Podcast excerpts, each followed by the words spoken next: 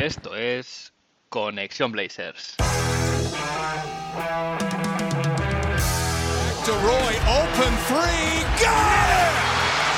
One point game! Lillard, long range three, and it's good!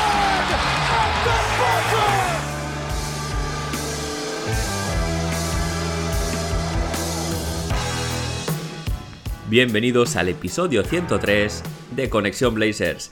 Ya sabéis, para empezar la semana bien, toca mirar Oregón para traerte una dosis de todo lo que necesitas saber del equipo y en menos de una hora, un rato que se te hará corto.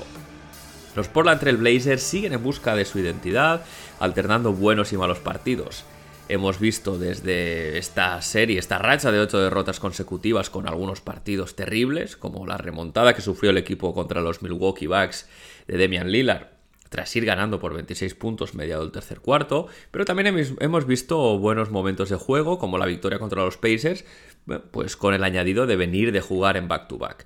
Acaba el mes de noviembre, se ha certificado la eliminación del equipo del In-Season Tournament, es decir, en esta primera edición del torneo em, de la Copa de la NBA, por así decirlo, los Blazers no han pasado de la fase de grupos, y empieza un mes de diciembre, que con la vuelta de Anthony Simons, pues debería darnos una visión o, digamos pistas del nivel real de estos Blazers. Esta vuelta de Anthony Simons, eso sí, traerá además un quebradero de cabeza para Chansey Billups. Cómo gestionar esta rotación de bases con Scott Henderson, Malcolm Brogdon, Anthony Simons y Shadon Sharp. Pero volviendo a lo que tenemos entre manos ahora, los Blazers están con un balance de 6 victorias y 13 derrotas en el puesto décimo tercero de la conferencia oeste eh, con ahora mismo una racha de un partido perdido, el último contra Utah. En esta última semana, eso sí, récord positivo, con balance de dos victorias y una derrota. Y si vamos a hacer el repaso habitual a nivel estadístico del equipo, vemos que se sigue en, el farolillo rojo en cuanto al ataque, en el puesto 30 de offensive rating. El equipo pierde un, un, puesto también en el ranking defensivo, en el defensive rating, se sitúa ahora décimo, pero sube una posición en el net rating, en este, digamos, en esta combinación de ataque y defensa. Está ahora mismo los Portland Trail Blazers en el rank 26 en cuanto a net rating. En el episodio de, en el episodio de hoy, perdón, hablaré de Scott Henderson, tendremos las crónicas de los partidos y en el último bloque abriré también el buzón de Oregón para responder a vuestras preguntas y a vuestros comentarios. Pero antes, como es habitual, vamos a ver qué ha pasado en Rip City esta semana.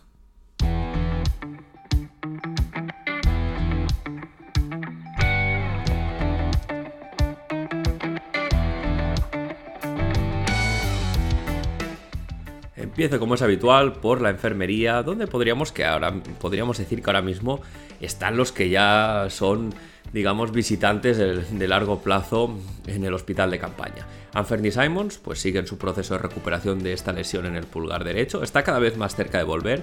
Eh, si todo va bien respecto a los plazos originales, debería volver este mismo mes de diciembre. Tenemos también a East Wainwright, que sigue recuperándose de este esguince de rodilla, que le tendrá más o menos un mes eh, más fuera de las canchas. Y evidentemente tenemos a Robert Williams en el asiento más cómodo de todos, porque es eh, jugador baja para, para, bueno, pues para lo que queda de temporada. No, no le veremos jugar hasta el año que viene.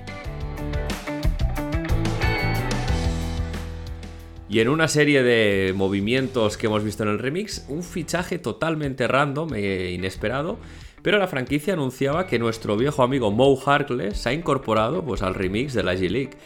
Moe estaba fuera de la liga, eh, si recordáis, fue traspasado en el verano de 2019 tras aquella, pues bueno, pues tras el mejor éxito reciente de los Blazers de esas finales de conferencia.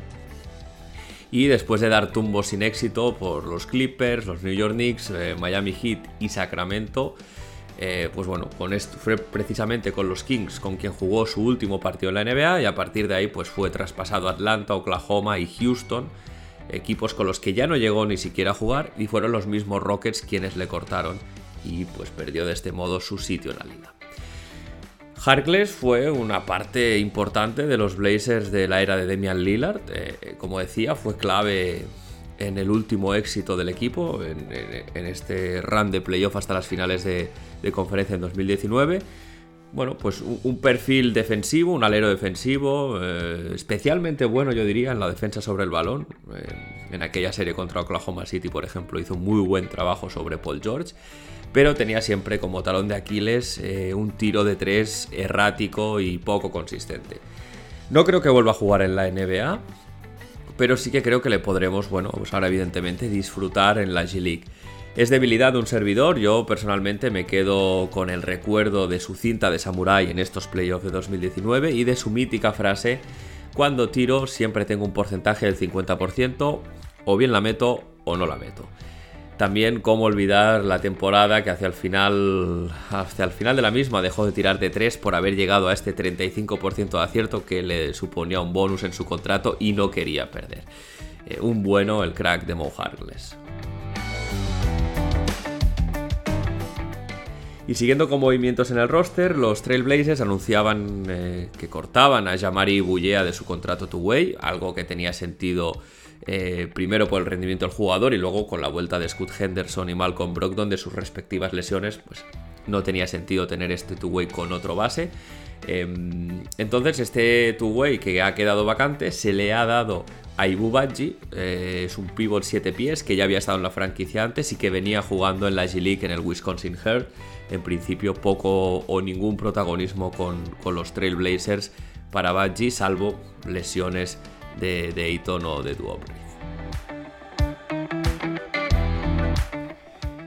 Y en línea con estas lesiones, pues eh, Adrian Wojnarowski anunciaba que los Blazers han obtenido formalmente la DPE, la Disabled Player Exception, que es esta excepción eh, por la lesión de Robert Williams.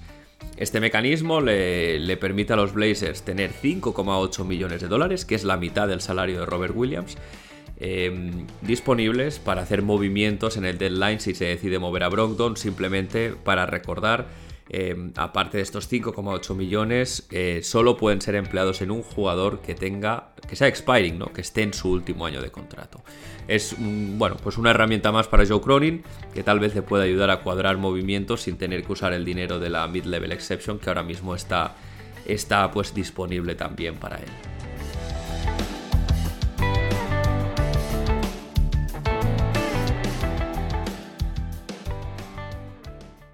Y tras este repaso de la actualidad del equipo, vamos ahora a repasar las crónicas de los tres partidos de la semana pasada.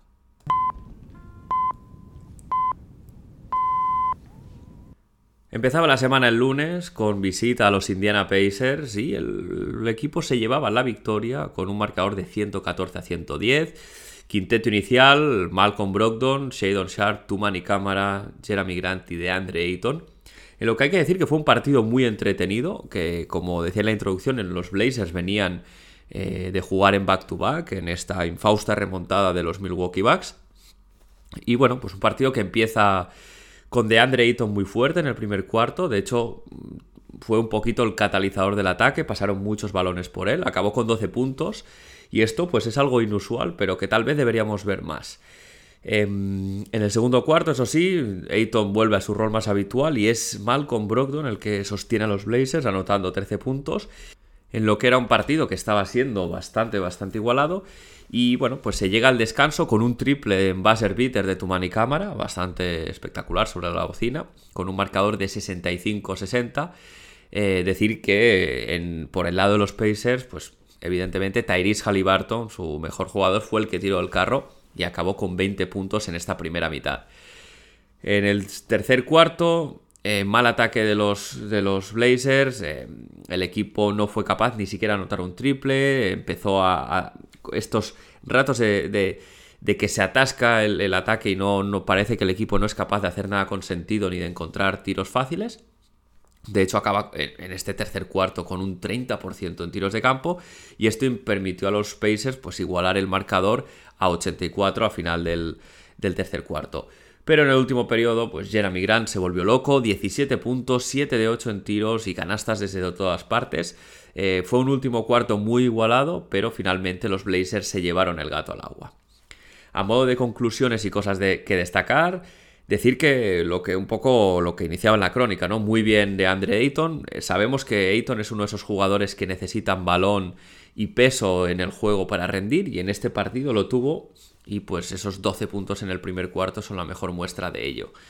Eh, me gustó un ajuste que hizo Chansey Billups y es que vimos a Malcolm Brogdon defendiendo a Miles Turner para evitar que los Pacers sacasen a DeAndre Ayton de la pintura y bueno, pues yo creo que esto es, un, es un ajuste que puede parecer muy obvio, pero se ejecutó bien, ¿no? Y esto es importante, pues teniendo en cuenta que los Pacers son el equipo de la liga que más penetraciones hacia el aro anota, es decir, de Andre Ayton tenía que estar en la pintura, y además no pudieron aprovechar el mismatch eh, hombre grande, hombre pequeño de forma consistente, recordemos, Malcolm Brogdon con Miles Turner, así que simplemente felicitar a los jugadores y a los técnicos por haber llevado a cabo este ajuste de manera satisfactoria.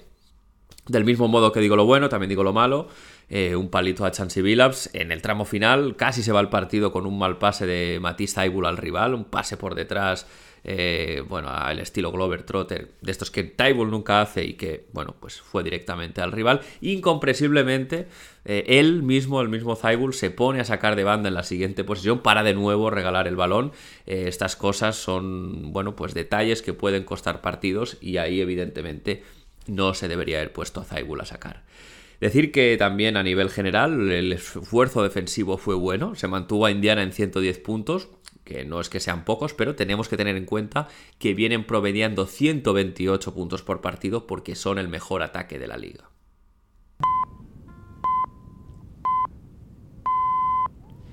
El jueves visita a los Cleveland Cavaliers y victoria por 103 a 95.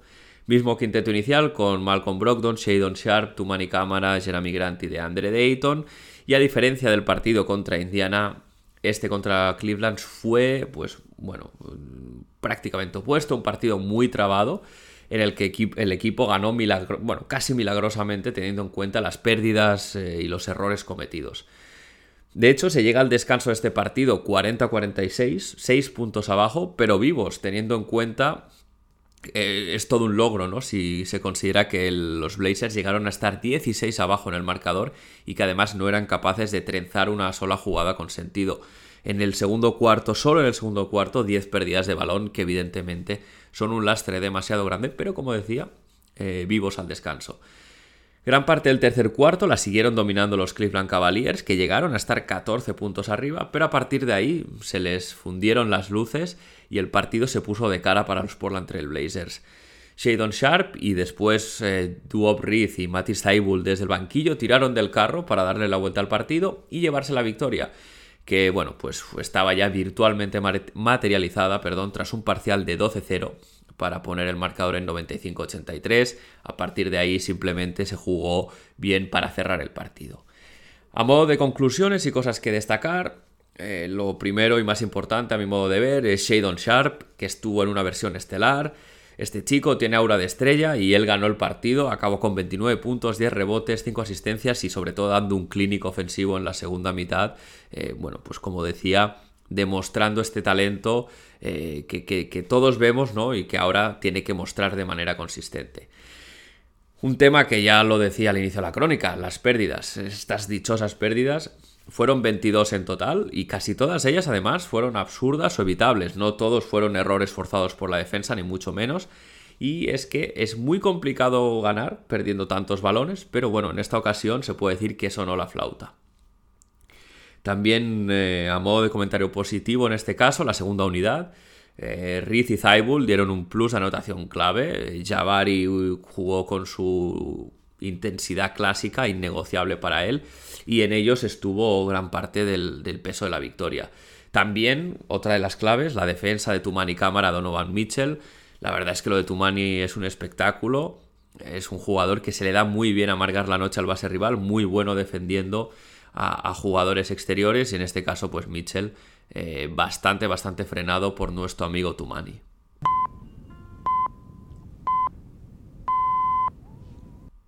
Y se cerraba la semana el sábado, partido contra los Utah Jazz y derrota en este caso por 113 a 118, mismo quinteto habitual ya, Malcolm Brogdon, Shadon Sharp, Tumani Cámara, Jeremy Grande, Andre Ayton.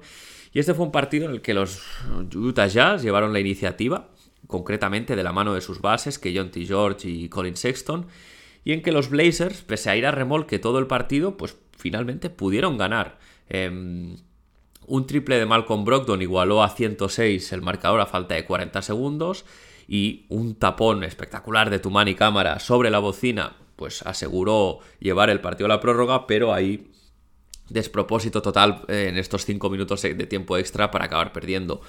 Malcolm Brogdon falló una bandeja solo, por ejemplo, eh, sin ir más lejos.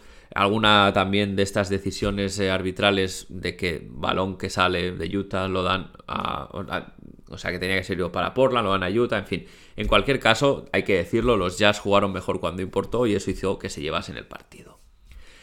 A modo de conclusiones y cosas que destacar, pues me repito, pero es que lo de Tumani es un espectáculo. Es un tipo rápido de manos, buen desplazamiento eh, lateral, perdón, pasa los bloqueos bien, recupera rápido si le supera su par, protege el aro, en fin. Eh, digamos que domina todas las facetas de la defensa, lleva el 33 que llevaba Scottie Pippen en Portland y en el resto de su carrera y parece que no es casualidad. Además le hizo un póster de la leche a Walker Kessler, así que aportó también en el lado ofensivo. Este fue un partido que se fue, se fue en el rebote. Em, de Andre Ayton no jugó bien, de hecho no cerró bien el rebote.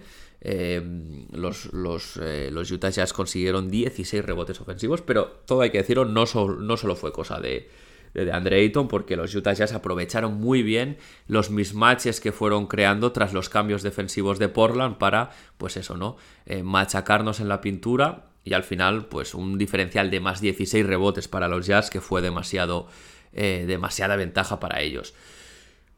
Hablar de Scoot, hay que hablar de Scoot porque este fue su mejor partido hasta la fecha, 17 eh, puntos, su marca mm, más grande de, su carrera, con un 40% en tiros de campo, no es ideal, pero para lo que viene haciendo está muy bien. Y aunque sí que es verdad que Scoot sigue perdido en defensa, sobre todo sin balón, le ganan la espalda, no le vienen los cambios o no coge hombre en transiciones defensivas, Em, en el apartado ofensivo se le vio mucho más cómodo. Y, bueno, pues es positivo, ¿no? Que veamos evolución en este chico. Shadon Sharp también cuajó de nuevo otro gran partido. También hizo un póster a Walker Kessler, que se llevó el de Tumani Cámara y el de Sharp. Eh, Shadon acaba con 25 puntos, 5 rebotes, 4 asistencias y 2 robos. Bueno, está más que dicho, lo sabemos todos. Este chico lo tiene todo para ser una gran estrella. Y decir que Jeremy Grant se llevó un fuerte golpe en la cabeza, esperemos que no sea nada y pueda, pueda jugar los próximos partidos sin problemas. Ahora con estos días de descanso por el In-Season Tournament, pues esperemos que le dé tiempo a recuperarse.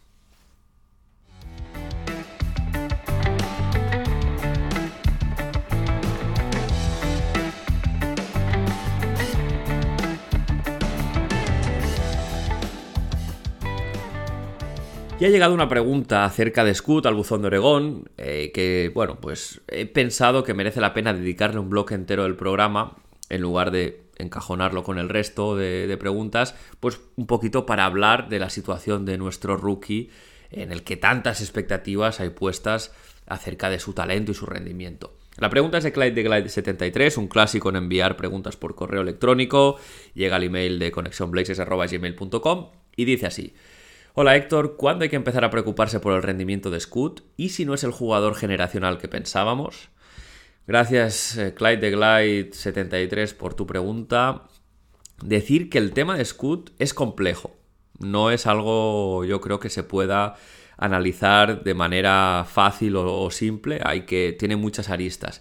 Y a mi modo de ver, el tema clave que hay es el de la paciencia. Cada novato, un poquito a nivel general tiene su ritmo de adaptación. En el caso de Scott Henderson sí, sí que es verdad que se pensaba, eh, por haber jugado muy bien en la G-League, se pensaba que ya estaba bastante NBA ready, bastante listo para, para la NBA para aportar de inmediato. Y lo que hemos visto hasta ahora, pues nos demuestra que estaba más por hacer de lo que se podía pensar o de lo que se podía intuir. Aún así, no hay que preocuparse. Estamos hablando de que Scoot ha jugado 10 partidos, ¿eh? 10. Es, eso nada. Solo ha jugado 10 partidos en la NBA y ya hay algunos que lo están enterrando. Eh, es que es verdaderamente de locos. Que si es un bust, que si hay que enviarlo a la G-League. En fin, conclusiones sacadas tras 10, tras partidos, eh, lo vuelvo a decir. Si es un bust o no, eh, el tiempo lo dirá. pero hay que darle tiempo, no, no solo 10 partidos. La G-League tampoco es la solución, porque, bueno, pues Scott Henderson ya ha jugado y además ha jugado muy bien en esa competición con el G-League Ignite, perdón, la pasada temporada, así que de poco serviría enviarle allí, porque, bueno, pues sí, tendría más minutos, jugaría mucho mejor, pero no le serviría de nada, no sería nada nuevo para su desarrollo y para seguir creciendo como jugador. Scott Henderson tiene que jugar con los mayores, por así decirlo, e ir encontrando su ritmo y su juego pues a base de prueba y error. Porque no olvidemos, Scott juega de base, que es la posición además que le exige más a un novato, ya que debe dirigir el juego y por lo tanto tomar decisiones constantemente.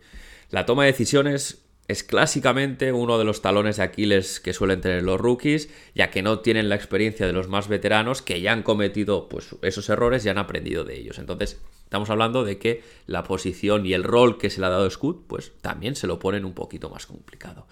Sabemos que Scoot es un jugador muy físico y muy rápido, pero tiene que acostumbrarse a la velocidad de la NBA. Eh, si recordáis, empezó teniendo muchas pérdidas y haciendo muchas faltas, precisamente por esa velocidad eh, que comentaba, que todo iba mucho más rápido de lo que a Scoot le gustaría o de lo que Scoot estaba acostumbrando. Pero si vemos los partidos, ha ido minimizando esto, sobre todo el tema de las pérdidas. Las faltas sigue teniendo algún problema, pero eh, en cuanto a pérdidas, pues está mucho más asentado. Todo esto según va jugando minutos y adaptándose al ritmo de juego de la NBA. Ya vamos viendo esta progresión, como decía, y de hecho el último partido contra Utah ha sido el mejor partido en lo que va de temporada, así que se puede decir que poco a poco está creciendo. Ahora mismo el mayor problema de Scott Henderson es el tiro, y también a mi modo de ver cómo aprovechar esa rapidez que tiene en su favor. Eh, vemos, por ejemplo, que a veces le cuesta acabar jugadas cerca del aro o en contraataques, eh, y esto es porque aún no ha aprendido a controlar el ritmo. No es un tema tanto de velocidad, porque él la tiene, sino de cómo usarla. Em, de los cambios de ritmo, de cuándo correr más, cuándo correr menos. Si os fijáis, Scud no suele tener problemas para superar a su par en el uno contra uno. Y eso que le flotan, porque saben que no tira bien. Pero aún no domina los cambios de ritmo lo suficiente y los cambios de dirección como para darse un extra de facilidad para anotar cerca de la pintura o con contacto. Esto al final, esto sí que es puro cuestión de minutos, ir acumulando experiencia, ir entrenando, etcétera, etcétera. Del mismo modo, tiene que encontrar, bueno, pues ir buscando en los partidos los tiros que pueda anotar. Le estamos viendo tirar, por ejemplo, tiros tras bote. Es un tiro difícil para él, a mi modo de ver. Eh, si quiere tirar de tres, pues debería buscar estos tiros más en catch and shoot, es decir, tras recibir un pase, estando bien colocado y sin tener que votar.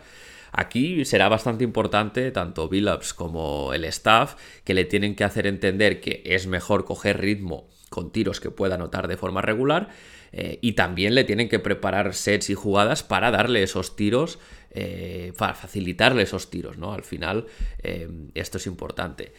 Scoot tiene ganas de demostrar muchas cosas, pero esas ganas, pues a veces le llevan a encadenar muchos tiros seguidos complicado.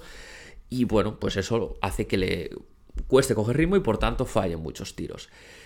Hay otra cosa a tener en cuenta que creo que se comenta poco pese a que tiene noches aciagas en el tiro, eh, Scott Henderson es capaz de producir de otras maneras, hace jugar a los demás, eh, bueno, da asistencias, ah, no cierra mal el rebote, en defensa sobre su hombre siempre le vemos atento, no todos pueden decir lo mismo.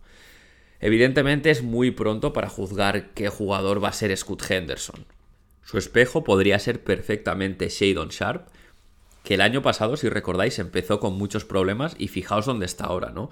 Em, nadie duda de que puede convertirse en un All-Star y eso le ha dado la experiencia de los partidos y de fallar tiros y de buscar situaciones, es decir, los minutos que ha tenido Sharp. El talento al final se desarrolla con tiempo de juego en pista, cometiendo errores, aprendiendo de ellos y entrenándolos. Cada jugador tiene su ritmo. Scud no es ni el primer ni el último novato al que le cueste arrancar. Hay muchos ejemplos eh, de picks top 5, es decir, de los mejores, de los que se supone que son los más talentosos o los, de mayor impacto, que han vivido situaciones parecidas a la de Scud. Jabari Smith Jr. el año pasado empieza con los Rockets muy muy flojo y acaba la temporada jugando a muy buen nivel. Eh, Jalen Sachs, por ejemplo, Orlando Magic, eh, este año parece que por fin ha encontrado su ritmo tras un, par de temporadas muy flojas y lo vemos como un jugador que aporta mucho. Eh, RJ Barrett ha ido creciendo también poquito a poco según pasaban eh, los partidos y las temporadas. Eh, es decir, lo que decía, ¿no? Cada novato tiene su ritmo y con Scoot no hay que tener prisa. Es un proyecto a muy largo plazo para la franquicia. De hecho, si miramos atrás, en, en casa, en los Portland Trail Blazers, podemos tomar el ejemplo de Clyde Drexler, leyenda de la casa. En la primera temporada Clyde jugó los 82 partidos, aunque no fue titular más que en 3, y promedió 7,7 puntos, 2,9 rebotes y 1,9 asistencias, con problemas sobre todo en el inicio en desarrollar su juego. Luego, fijaos en qué se convirtió Clyde, ¿no? Como decía al principio, paciencia. Si al final de la temporada no hay progreso en Scott Henderson, pues volvemos a plantear la pregunta y ya vemos si nos preocupamos. Pero si en estos primeros 10 partidos ya le hemos visto mejorar varias cosas, no creo que haya que preocuparse, por lo menos de momento. Los Blazers no van a luchar por el anillo. Está bien que Scoot cometa sus errores ahora, está en una situación perfecta para aprender de ellos, para crecer y llegar a ser ese jugador que todos queremos que triunfe en la liga.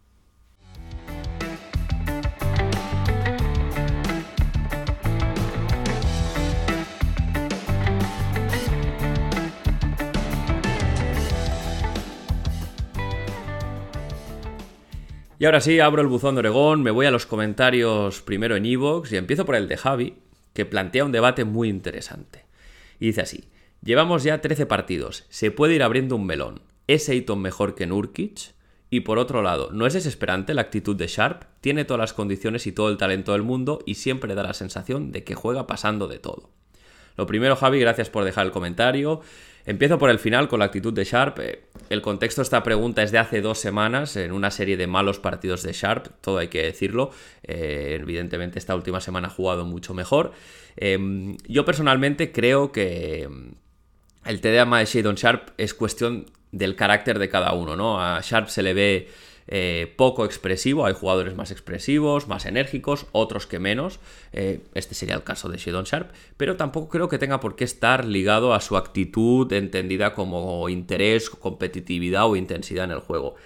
Sharp yo creo que es de los que lo lleva más por dentro, eh, también creo que la juventud juega un papel en esto, y como decía Nico Donato también en otro comentario, bueno, es muy posible que vaya desarrollando ese carácter para ser primera espada pues con el tiempo, ¿no?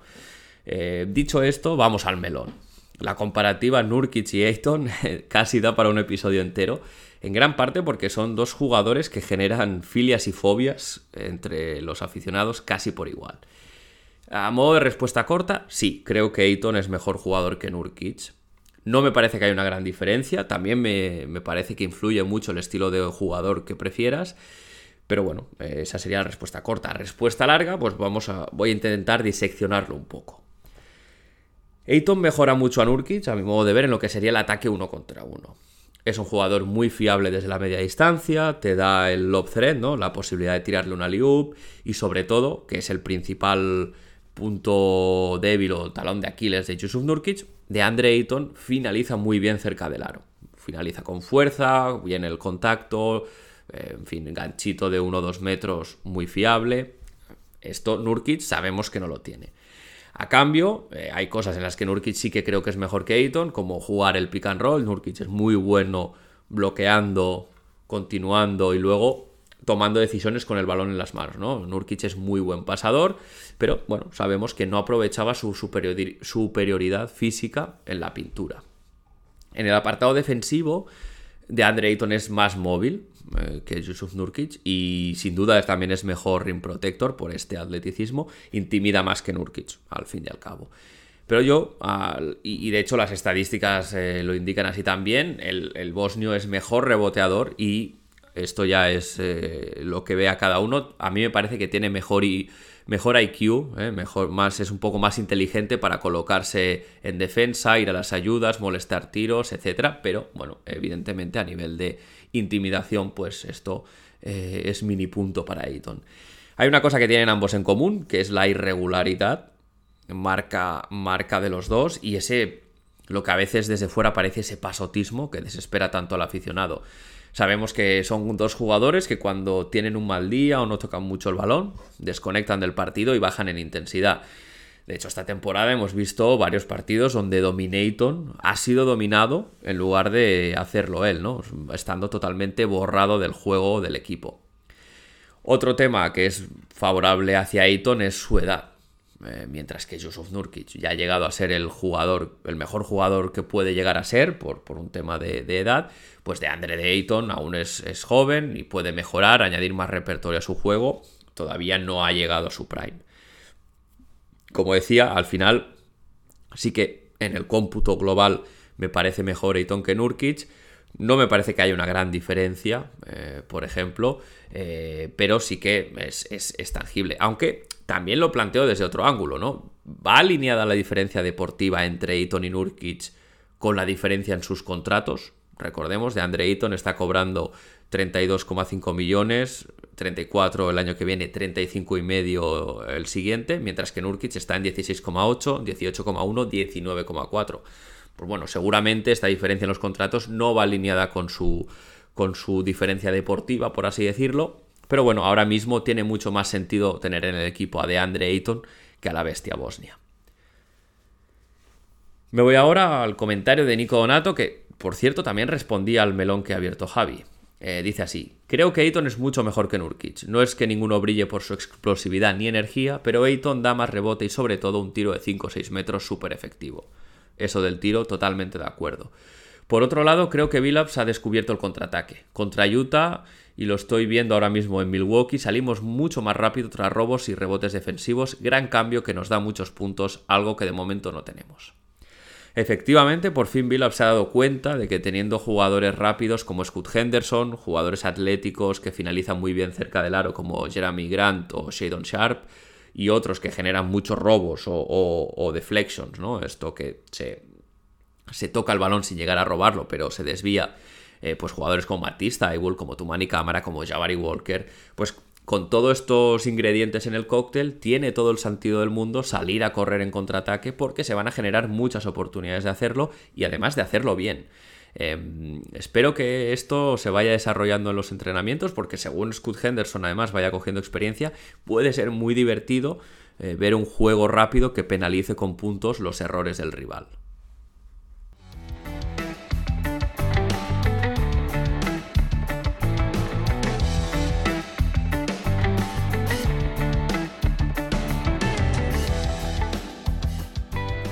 Y antes de cerrar, vamos a ver qué espera el equipo en esta semana de dos partidos. El miércoles 6 eh, visita a los Golden State Warriors, unos Warriors que tienen un balance de 9 victorias y 11 derrotas. Ahora mismo están fuera de playoff y de play-in, en el puesto 11 de la conferencia oeste y con un balance de los últimos 10 un poco preocupante de 3 victorias y 7 derrotas. Aparte de Steph Curry, no acaban de carburar, Clay Thompson no está bien, Kuminga y Moses Moody no acaban de despegar y cosas de la vida. Es Chris Paul, eh, de, los, de los que están en su mejor momento para los Warriors. Mal asunto si, si eres fan de los de Golden State. Eh, bueno, pues los Warriors están en, la mitad de la tabla en cuanto a ataque y defensa, decimoquintos en offensive rating, decimoséptimos en defensive rating. De hecho, yo creo que están en su peor nivel eh, de la era de Steve Kerr, lesiones mediante.